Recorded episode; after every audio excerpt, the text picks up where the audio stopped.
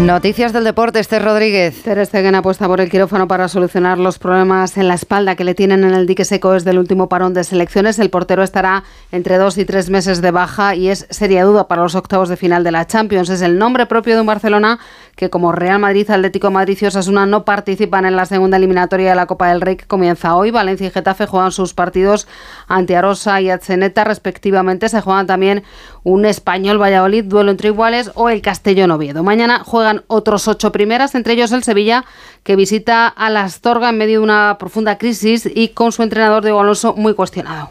Estoy tranquilo porque sé el trabajo que hago diario, sé el trabajo que hacen los futbolistas, el compromiso que tienen, sé el trabajo que hacen los directivos para darnos las mejores herramientas y hoy evidentemente los resultados no son los mejores, pero convencido que con trabajo y con actitud y creyendo se puede salir adelante. Y la selección femenina de fútbol cierra la fase de grupos de la Liga de Naciones hoy ante Suecia, en el que será su último partido de 2023. Más noticias en Onda Cero.